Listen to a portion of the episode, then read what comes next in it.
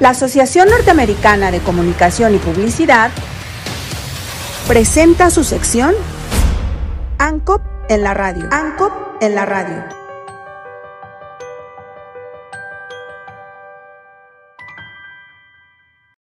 Conocer más sobre el autismo.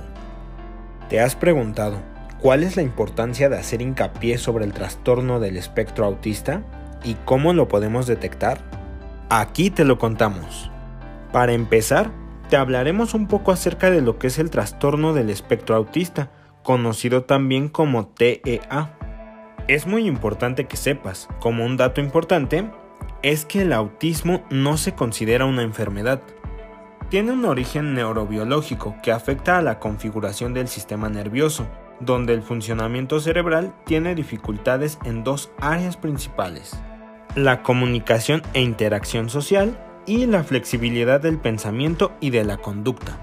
Algunos signos que a primera vista encontramos son tener patrones restrictivos y repetitivos de comportamiento, intereses o actividades.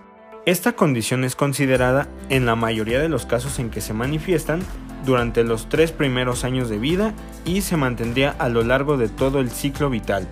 Dentro del autismo, los síntomas fundamentales son deficiencias persistentes en la comunicación y en la interacción social, patrones restrictivos y repetitivos de comportamiento, intereses o actividades. Está claro que no es nada sencillo tratar con estas personas, además que es común encontrar casos donde estas personas son discriminadas.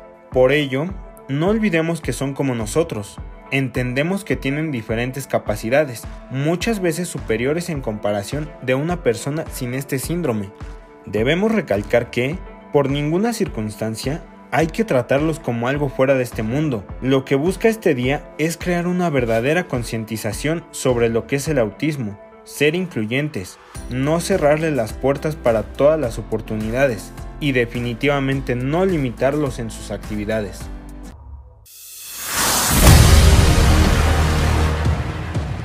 La Asociación Norteamericana de Comunicación y Publicidad presentó su sección ANCOP en la radio. ANCOP en la radio.